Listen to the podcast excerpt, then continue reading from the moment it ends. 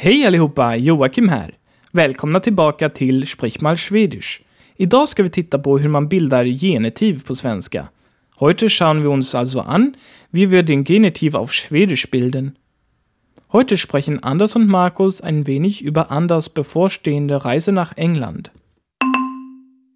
Synd att du inte kan följa med till London.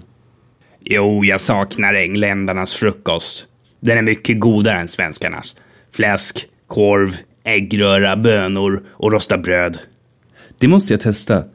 Har du någon ryggsäck jag kan låna? Ja, det är min systers ryggsäck som hon fick av sin schweiziska ex-pojkvän. Jag tror ändå inte hon vill ha tillbaka den. Men det vill jag. Den är praktisk. Nice, det är lugnt. Du ska få tillbaka den. Und nu med översättning. Lasst uns die Übersetzung hören. Synd att du inte kan följa med till London. Schade, dass du nicht mit nach London kommen kannst.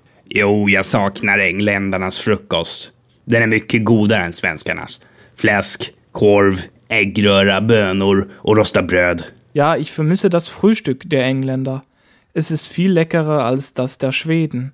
Speck, Würstchen, Rührei, Bohnen und Toastbrot. Det måste jag testa. Har du någon ryggsäck jag kan låna? Das muss ich probieren.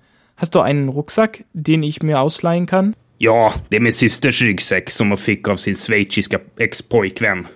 Jag tror ändå inte hon vill ha tillbaka den. Men det vill jag. Den är praktisk. Ja, das ist der Rucksack meiner Schwester, den sie von ihrem schweizerischen Ex-Freund bekommen hat. Ich glaube sowieso, dass sie ihn nicht zurück will. Aber ich will das. Der ist praktisch. Nice, det är lugnt. Du ska få tillbaka den. Toll, keine Angst, du wirst ihn zurückbekommen. Genitiv ist also das Thema der heutigen Folge. Im Schwedischen bildet man den Genitiv durch das Anhängen eines S an das Substantiv. In der Einzahl wie in der Mehrzahl und genau wie im Deutschen also. Peters Mutter ist auf Schwedisch also einfach Peters Mama. Ohne Apostroph irgendwo wohlgemerkt. Also nicht, wie man das ja aus dem Englischen kennt und viele es fälschlicherweise auch neuerdings im Deutschen verwenden. Bei so Namen wie Anders oder Markus kommt ja im Genitiv im Deutschen ein Apostroph hinter das S. Im Schwedischen müsst ihr das nicht unbedingt machen, aber es steht schon mal bei den Rechtschreiberegeln. Einen Unterschied zum Deutschen gibt es aber schon, was den Genitiv betrifft.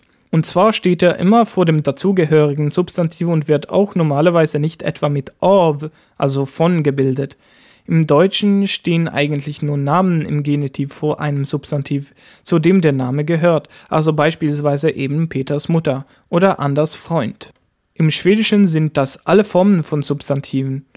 Wollt ihr das Haus meiner Freundin sagen, müsst ihr erstmal meine Freundin übersetzen, was min flickväns ist und das Haus, was eigentlich Huset ist. Aber im Schwedischen nimmt man hier das Wort ohne Schlussartikel und somit also nur Hus. Alles wird dann min flickväns Hus. Meine Freundins Haus, also theoretisch.